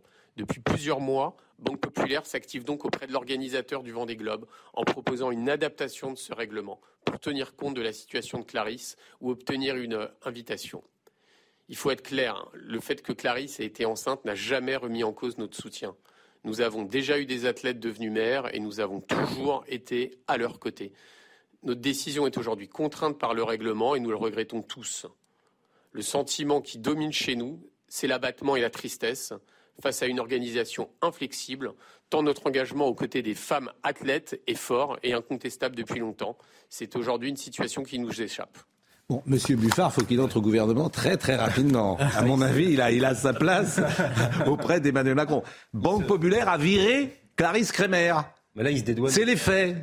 Voilà, c'est pas le règlement de Vendée Globe, c'est Banque Populaire qui a viré. Voilà. Et après, mais il se rejette, hein, Vendée Globe, et se rejette euh, la, la responsabilité. C'est formidable en fait. Et personne n'est dupe. Donc. Euh... Un mot sur les retraites, peut-être avant euh, de poursuivre. D'abord, on sera avec euh, Jacques Vendroux euh, tout à l'heure, mais un mot sur les retraites, parce que hier, Madame Borne était présente. Absolument. Hein, la contestation, elle est plus forte, mais il y a un mélange de colère et de résignation dans l'opinion publique, puisque les gens sont persuadés que ça va passer. Mais en même temps, ils sont en colère. Ils sont toujours plus contre la réforme. Plus le gouvernement ouais. parle, plus ils sont contre la réforme, plus ils sont prêts à descendre dans la rue. On a bien vu que le deuxième mouvement a été plus fort que le premier, mais effectivement, ils pensent toujours que le gouvernement euh, finira par faire passer sa réforme mmh. et ne reculera pas. Euh, on parlait d'Edouard Philippe tout à l'heure, qui a défendu, qu'on soit pour ou qu'on soit contre cette réforme, avec mmh. euh, beaucoup, comment dirais-je, d'énergie face à Bruce Toussaint hier sur BFM. C'était beaucoup plus compliqué pour mmh. Elisabeth Borne hier sur France 2. Notamment, on lui a posé une question sur... en fait, elle ne connaît pas l'entièreté de sa propre réforme. Il y a une question qui a été posée sur est-ce que les trimestres pour les carrières longues seront pris en compte mm. Eh ben, elle ne savait pas répondre. Elle dit euh, je, je botte en touche, je ne sais pas. Et donc, elle a fait quand même deux annonces. Euh, sur les seniors, il y aura peut-être des, euh, des, euh, sanctions financières qui vont s'appliquer aux entreprises si elles n'emploient pas assez de, de seniors. Et puis le gouvernement pourrait reculer sur les 44 années de cotisation pour les plus jeunes. Ça fait deux fois hein, que vous citez Bruce Toussaint dans l'émission. Moi j'aime bien Bruce, mais ça fait deux fois. hein. Bon. Donc euh, si vous souhaitez aller travailler avec lui, euh, en face, vous me le dites. hein. Mais euh, ça fait, ça fait deux fois. J'aime bien, mais Vous bon. cité aussi tout à l'heure. Ben oui, mais moi une fois. Oui, ça fait deux fois. Bon, vous avez un avis sur les retraites et sur ce, euh, ce mouvement social? Euh, je... Oui, plus ou moins. Vous voulez que je vous dise un truc? Euh, Je ne suis pas un spécialiste ni économique, ni je n'ai pas à donner mon avis. euh, Je ne suis pas penché sur la question, évidemment. Donc, je peux donner un avis, mais ce serait parce que vous me posez, parce que il faudrait que j'y réponde. Je n'ai pas forcément envie de répondre parce que j'en sais rien. Le seul truc, c'est que quand même, de mon expérience, des gens que j'ai vus autour de moi, je vais m'attirer des foudres, hein, c'est que les gens qui sont en retraite, la plupart, je ne parle pas des métiers pénibles, les métiers où on a le dos explosé, etc., la plupart se font chier. Et très vite, ils veulent rentrer dans des associations, avoir des petits boulots, être utile à quelque chose. Moi, je connais un type qui, je vais souvent au cimetière Montparnasse, qui passe ses journées au cimetière Montparnasse à arranger les tombes, quand il y a un peu de vent, à enlever les feuilles, etc. Il a l'impression d'être utile à quelque chose, de rendre service, et ça lui fait du bien. Voilà. Donc, euh, voilà, c'est tout ce que je sais. J'ai constaté ça autour de moi. Très souvent, et les gens qui n'ont aucune activité me le disent et me disent euh, je me fais un peu chier. euh, finalement, c'est quand même, voilà. Je ne parle pas des métiers pénibles, évidemment. C'est tout ce que j'ai à dire, mais c'est une, c'est pas une expérience, c'est une. j'ai remarqué ça. Maintenant, le reste. euh, Je pense que vous avez raison, mais après, là, ce que vous soulignez, c'est aussi la question de projet, la question d'engagement, ça peut être engagement associatif ou mille autres choses, mais les gens qui défilent aujourd'hui dans la rue, c'est sur l'obligation de travailler davantage, y compris pour des métiers pénibles qui, qui les indignent. Et ça, je les comprends. Bah, pour les métiers pénibles, j'ai pas voilà. l'impression, justement. Oui, mais même pour des métiers qui sont pas jugés pénibles, c'est effectivement le, le fait de rester au travail. La, la vie contemplative et la vie active sont deux impératifs à mêler, y compris quand vous êtes retraité. Mais ça, c'est un autre sujet. Vous parliez du cimetière Montparnasse. La première lettre, c'est une lettre d'excuse à Ferdinand. Mon petit bonhomme, mon grand, mon fils, écrivez-vous, je m'excuse de ne pas t'avoir protégé, je m'excuse de ne pas pouvoir t'admirer grandir, je m'excuse de ne pas être témoin à ton mariage, je m'excuse de ne pas devenir le papy idéal dont tu aurais rêvé pour euh, tes petits descendants, même si j'aurais voulu changer le nom de papy en bon papa ou en grand papa ou Patrick ou Pape, essayez d'éviter Pep, mais au vrai, je m'en fous, je te demande pardon de n'avoir pas pu euh, profiter un peu plus de tes beaux yeux, de ton rire cascadant. Je me souviens que je te faisais beaucoup rire, ça créait des liens forts, etc. Et vous parlez euh, aussi du loup et, et de l'agneau que vous, que vous euh, lui disiez, et vous dites, je suis désolé, excusez-moi, mais je ne regarde plus les matchs du PSG avec toi près de moi gesticulant. Et je trouve que cette lettre, euh, avec les mots les plus simples d'ailleurs euh, que vous écrivez, est, est émouvante. Lettre aux jeunes acteurs, lettre d'excuse aux, aux- aux jeunes acteurs. Qu'est-ce que, pourquoi les jeunes acteurs vous les aimez pas? Ah non, non, je je- je dis jamais Ah. ça dans ma lettre. Je dis Mm. simplement qu'il y a un exercice particulier qui, qui est de, de prendre des exercices de diction, euh, des- ton tétatito tétatou, euh, les, les les chaussettes de l'archiduchesse sont-elles sèches, euh, du Pernambouc, qui sont des exercices de diction un peu obligés, en tout cas à mon époque, quand on était au conservatoire, même encore maintenant, je crois, qui ne servent strictement à rien. C'est du pipeau. Dis-moi gros gars gangan d'orge quand des gros Oui, voilà, Je me dis gros gars gangan d'orgerai quand tous les gangan d'orge seront des gros gars gangan d'orgés. Parce que les journalistes font parfois la même chose. Ça sert à rien. Bah, les euh, journalistes comme les acteurs, il faut qu'ils soient dedans, il faut qu'ils soient derrière, il faut qu'ils euh, faut qu'ils captent le, le public. Ah oui, alors ça c'est une bonne Ah, question. ça c'est une bonne question. Est-ce qu'il y a des bonnes voix, des mauvaises voix, des bons physiques, des mauvais physiques, etc. Ou est-ce qu'au contraire, pff, la règle c'est qu'il n'y a pas de règle? Non, les voix, les voix, c'est pas le problème. C'est ce qu'on est, c'est la présence, c'est c'est ce qu'on incarne. Si on est, si on est dedans, si on est derrière, comme les acteurs. La voix, on s'en fout. Quand vous êtes dans le coup, vous pouvez avoir une voix complètement cassée ou petite ou même euh, Mm. Euh, désagréable. On, on s'en fout. C'est pas ça le plus important. Euh, je disais, il y a des rencontres. euh, vous parlez, par exemple, Marcel Aimé. Vous avez rencontré Marcel Aimé? Oui, bah, j'ai joué. C'est la dernière pièce. Oui. Alors, et alors il disait, c'est cornichon. C'est drôle quand, quand quelque chose n'allait pas en répétition. Il disait, oh ça c'est c'est cornichon. Oui, Oui, c'est-à-dire qu'il était très mutique, il parlait jamais, et- mais, mais quand même, il était tous les jours en répétition. Quand quelque chose le dérangeait un peu, il prenait la parole timidement et disait C'est un peu cornichon. Voilà. et et c'est le seul mot que j'ai entendu de sa bouche, c'est cornichon. C'était quelle pièce? La Convention Belzébuth. C'était une euh, société où on avait le droit de tuer pour éviter euh, les guerres. L'agressivité des humains était dirigée entre eux. donc- Qui a été un bide cette pièce? C'est un bide. Ouais. Qui n'a pas été rejoué d'ailleurs, je pense. Si, mais non, je Ah. crois, mais euh, Il y a d'autres pièces de Marcel. Aimé qui. euh, bon. Et puis alors Delphine Seyrig aussi, qui, est- qui appartient à la mythologie un peu de- du théâtre, du cinéma, qui avait beaucoup joué Pinter. Vous avez joué Pinter d'ailleurs? Et euh, alors, puisque Pinter, c'est euh, vous faites le retour, je crois, de Pinter. vous êtes à Nantes. Alors le retour, c'est drôle parce que le retour, vous vous retournez pas justement en plateau. Précisément, c'est c'est horrible ce que vous avez fait à Mathilde Amet. Mais à ma décharge, j'en ai pas fait exprès, il n'y a pas de volonté. C'est, Ah oui, bah oui, ça, Bah oui, mais bon, c'est, pas pareil. Mais qu'est-ce qui s'est passé Ah, Ben, Il s'est passé que j'avais, j'estimais un quart d'heure de, de battement entre. Et j'ai laissé Mathilde Amet seule en scène avec Guillaume Depardieu, et il y avait à peu près un quart d'heure où je n'étais pas en scène avec elle. Et je suis retourné dans ma loge pour, pour vérifier que j'avais bien mes lunettes que je pensais avoir perdues. Voilà. C'est ça le début de l'histoire.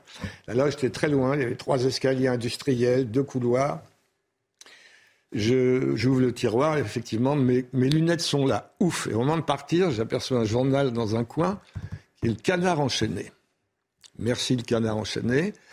Donc, euh, je lis le titre qui m'intéresse vaguement et je vais pour sortir, j'ouvre le journal et je vois un article sur un film de moi qui va passer à la télévision bientôt. Il y a une critique. Donc, par curiosité, je lis la critique que je comprends pas très bien du premier coup, surtout la façon dont il parle de moi.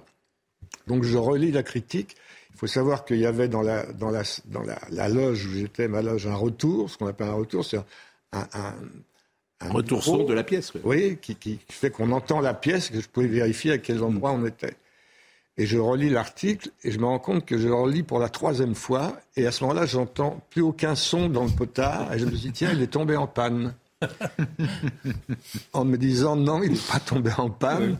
Et, et- et j'entends en même temps un bruit de pas dans le couloir, relativement tranquille. Je me suis dit, ouf, sauvé. Si vraiment j'avais laissé Mathilda, si j'avais raté mon entrée, comme on dit au théâtre, il y aurait euh, un peu une, de la précipitation, on entendrait des cris, Patrick, Patrick. Non, un petit pas tranquille. Ouf, donc c'est pas ça. On frappe à la porte, et c'était le régisseur du théâtre qui voulait surtout pas euh, être impoli ou qui avait beaucoup d'égards euh, qui frappe. Je dis entrez. Moi, j'étais statufié au fond de mon truc, hein, au fond de mon canapé. Il ouvre la, la porte.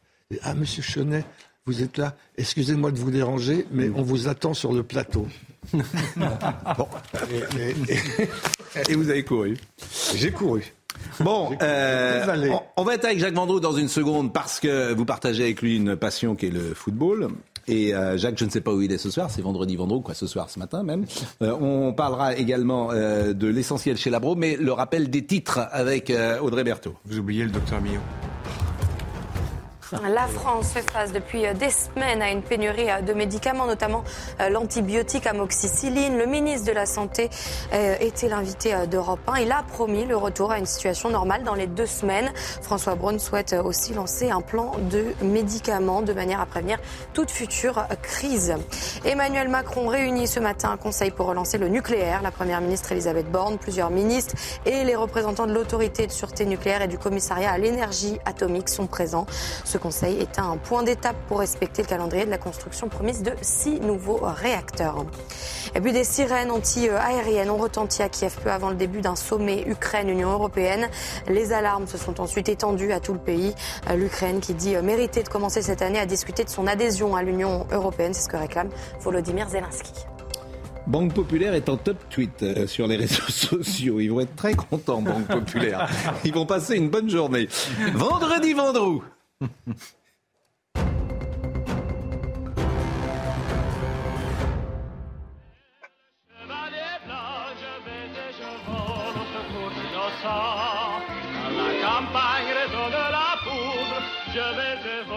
Le Chevalier Blanc, euh, Jacques Vendroux, qui vient désormais tous les vendredis après son succès euh, euh, durant la Coupe du Monde où il intervenait tous les jours. Où êtes-vous, cher Jacques? Alors, vous savez qu'hier, c'était la chandeleur, les crêpes. Oui. Donc, je suis dans une grande crêperie de Maison Alfort, avenue Clémenceau, qui s'appelle Sacré, euh, Sucré Salé. Et on a décidé, on a décidé avec les, les patrons, euh, Romain, Éric, Laurent Suffisant, on a décidé de créer la crêpe Pascal Pro. Je vous le dis. Donc, j'ai réuni euh, les renseignements qu'il fallait. J'ai eu votre garde rapprochée, Marine Lançon, les gens qui vous sont propres. Donc, en direct pendant quelques secondes, sur CNews, la crêpe Pascal Pro. Allez-y, Eric. Allez Pascal, alors, pour la crêpe Pascal Pro, on va commencer par faire un avocat Voilà. caramélisé. Voilà. Donc là, je vais mettre le, le beurre à choper pour qu'il soit bien, euh, bien doré. Voilà. Ce temps-là, on va mettre la crêpe. On met la crêpe. En carré. Voilà, parfait. C'est en direct, hein. C'est en direct. Regardez, la crêpe Pascal Pro, on a tout, on a, on a mis des ingrédients remarquables. Le premier- alors surtout le truc qui va vous faire plaisir, Pascal, on a mis du camembert. Je sais que vous adorez le camembert. le camembert.